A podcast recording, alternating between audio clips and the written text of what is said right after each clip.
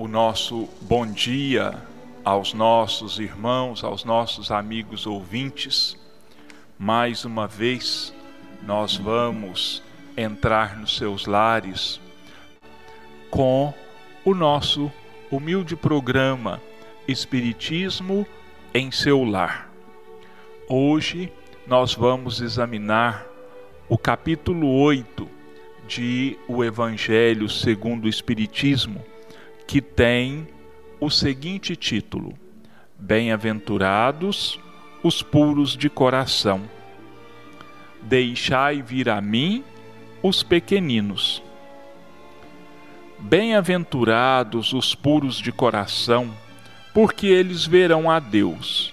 Mateus, capítulo 5, versículo 8. Então lhe apresentaram uns meninos para que os tocasse. Mas os discípulos ameaçavam os que lhe apresentavam. O que, vendo Jesus, levou-o muito a mal e disse-lhe: Deixai vir a mim os pequeninos, e não os embaraceis, porque o reino de Deus é daqueles que se lhes assemelham. Em verdade vos digo que todo aquele que não receber o reino de Deus como uma criança, não entrará nele. E abraçando-as e pondo as mãos sobre eles, os abençoava. Marcos, capítulo 10, versículos de 13 a 16. A pureza de coração é inseparável da simplicidade e da humildade. Exclui todo pensamento de egoísmo e de orgulho. Eis porque Jesus toma a infância como símbolo dessa pureza, como já a tomara por símbolo da humildade. Esta comparação poderia não parecer justa se considerarmos que o espírito da criança pode ser muito antigo e que ele traz, ao renascer na vida corpórea, as imperfeições de que não se livrou nas existências precedentes. Somente um espírito que chegou à perfeição poderia dar-nos o modelo da verdadeira pureza. Não obstante, ela é exata do ponto de vista da vida presente. Porque a criança, não tendo ainda podido manifestar nenhuma tendência perversa, oferece-nos a imagem da inocência e da candura. Aliás, Jesus não diz de maneira absoluta que o reino de Deus é para elas, mas para aqueles que se assemelham. Mas se o espírito da criança já viveu, por que não se apresenta ao nascer como ele é? Tudo é sábio nas obras de Deus. A criança necessita de cuidados delicados que só a ternura lhe pode dispensar. E essa ternura aumenta diante da fragilidade e da ingenuidade da criança. Para a mãe, seu filho é sempre um anjo e é necessário que assim seja para lhe cativar a solicitude. Ela não poderia tratá-lo com a mesma abnegação se, em vez da graça ingênua, nele encontrasse, sob os traços infantis, um caráter viril e as ideias de um adulto, e menos ainda se conhecesse o seu passado. É necessário, aliás, que a atividade do princípio inteligente seja proporcional à debilidade do corpo, que não poderia resistir a uma atividade excessiva do espírito, como verificamos nas crianças precoces. É por isso que, aproximando-se a encarnação, o espírito começa a perturbar-se e perde pouco a pouco a consciência de si mesmo. Durante certo período, ele permanece numa espécie de sono em que todas as suas faculdades se conservam em estado latente. Esse estado transitório é necessário para que o espírito tenha um novo ponto de partida e por isso o faz esquecer na sua nova existência terrena tudo o que lhe pudesse servir de estorvo. Seu passado, entretanto, reage sobre ele, que renasce para uma vida maior, moral e intelectualmente mais forte, sustentado e secundado pela intuição que conserva da experiência adquirida. A partir do nascimento, suas ideias retomam gradualmente o seu desenvolvimento, acompanhando o crescimento do corpo. Pode-se assim dizer que, nos primeiros anos, o espírito é realmente criança, pois as ideias que formam o fundo do seu caráter estão ainda adormecidas. Durante o tempo em que os seus instintos permanecem latentes, ela é mais dócil e por isso mesmo mais acessível às impressões que podem modificar a sua natureza e fazê-la progredir, o que facilita a tarefa dos pais.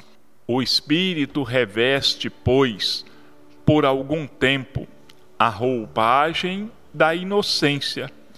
E Jesus está com a verdade quando, apesar da anterioridade da alma, toma a criança como símbolo da pureza e da simplicidade. Então, nós tivemos aqui, capítulo 8, Bem-aventurados os puros de coração, deixai vir a mim os pequeninos. Esta é uma passagem do Evangelho de Jesus que mais nos tem marcado, porque é aquele momento em que aquelas mães tão amorosas, reconhecendo no Cristo o enviado de Deus, o Messias, pediram a sua bênção para os seus filhinhos, para as suas crianças. E os apóstolos, né, zelosos da, do bem-estar do Mestre, zelosos para que ele não se sobrecarregasse de muitas atividades, eles tentam então é, impedir aquelas mães de levarem os seus filhos até o Cristo. E como sempre, ele se vale daquele momento para deixar para nós uma lição inesquecível quando ele diz que deixassem que as crianças se aproximassem, porque ninguém que não se fizesse puro como uma criança entraria no reino dos céus. Por que isso? Porque realmente a criança nos seus primeiros anos de vida, né, são considerados, são vistos como anjos de candura, como anjos de inocência. Né? Tudo que eles dizem, tudo que eles fazem, é considerado, é visto como uma coisa encantadora, porque são realmente, nesta fase, inocentes, porque o espírito ainda não tomou conta do corpo. O espírito ainda está parcialmente adormecido. É como Kardec nos ensina no Evangelho, ele nos ensina no livro dos Espíritos, que quando vai se aproximando a época do Espírito voltar à Terra, do Espírito reencarnar, ele passa por um processo de esquecimento parcial daquilo que ele fez, daquilo que ele foi em épocas passadas, para que ele pudesse recomeçar praticamente do zero, vamos dizer assim, uma nova jornada, uma nova caminhada.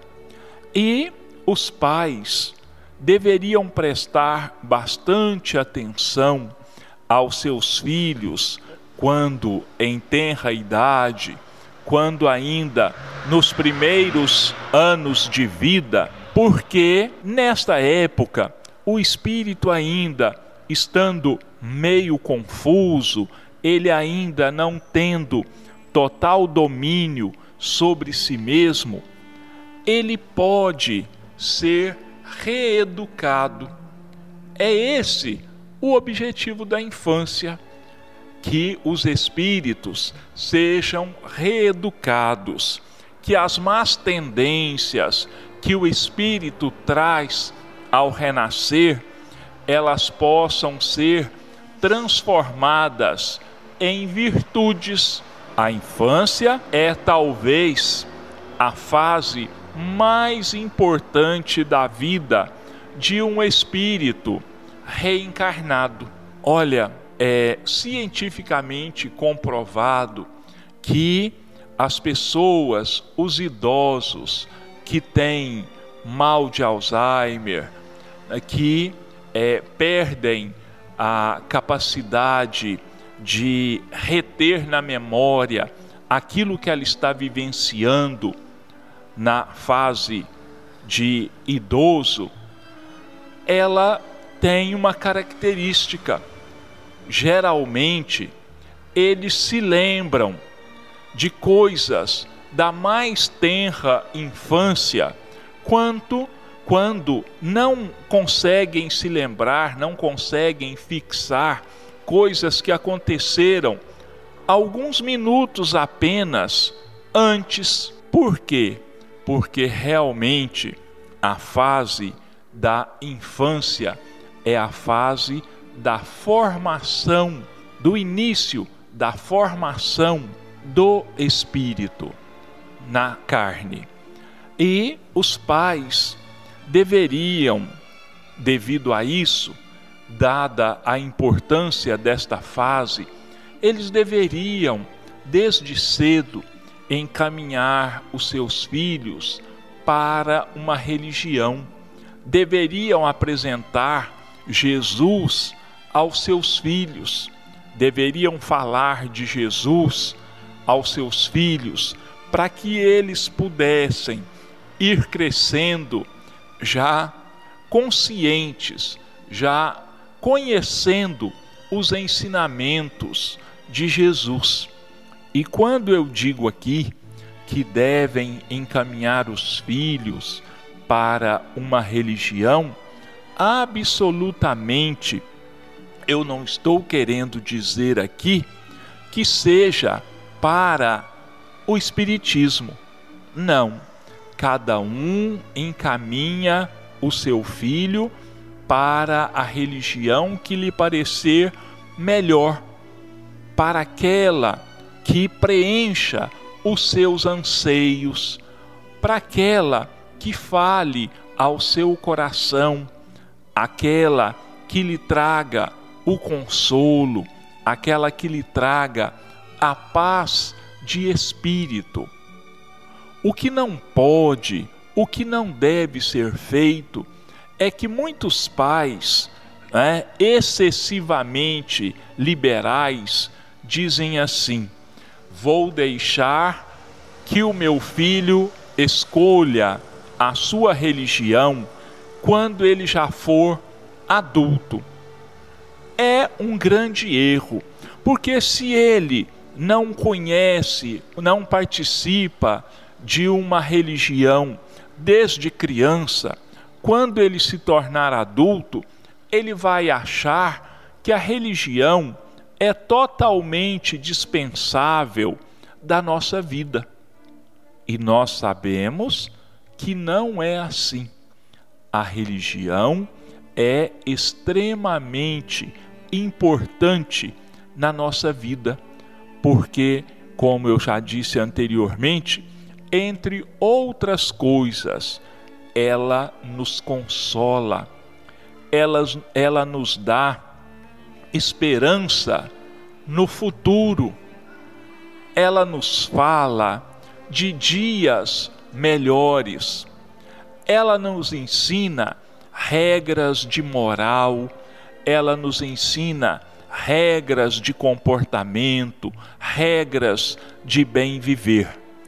E a criança que cresce filiada a alguma denominação religiosa, com certeza ela vai ser um adulto muito melhor, muito mais calmo, muito mais cordato, interessado em auxiliar o próximo, em ajudar, porque uma das bases de qualquer religião cristã e de muitas outras religiões é justamente a caridade. E se nós ensinamos às crianças desde cedo a repartirem, elas vão crescer com essa verdade na mente e no coração e vão sentir sempre necessidade de auxiliar o próximo, de ajudar o próximo. Então, que fique aqui o nosso apelo aos pais que possam sim encaminhar os filhos a uma religião. Não deixem para quando eles se tornarem adultos, porque depois de adultos, como eu disse, eles vão pensar consigo mesmos: ah, se meu pai e a minha mãe não me encaminharam para uma religião, se eles não frequentavam uma casa religiosa enquanto eu era criança, é porque certamente uma religião não faz a mínima falta na vida de uma pessoa. E essa pessoa vai ser então um, um cidadão, um cristão, vamos dizer assim também, incompleto, porque não vai conhecer os princípios do cristianismo, que, como eu já disse, são a caridade, o perdão, a humildade, a paciência, a resignação e tantas outras virtudes que serão desenvolvidas ao longo do tempo.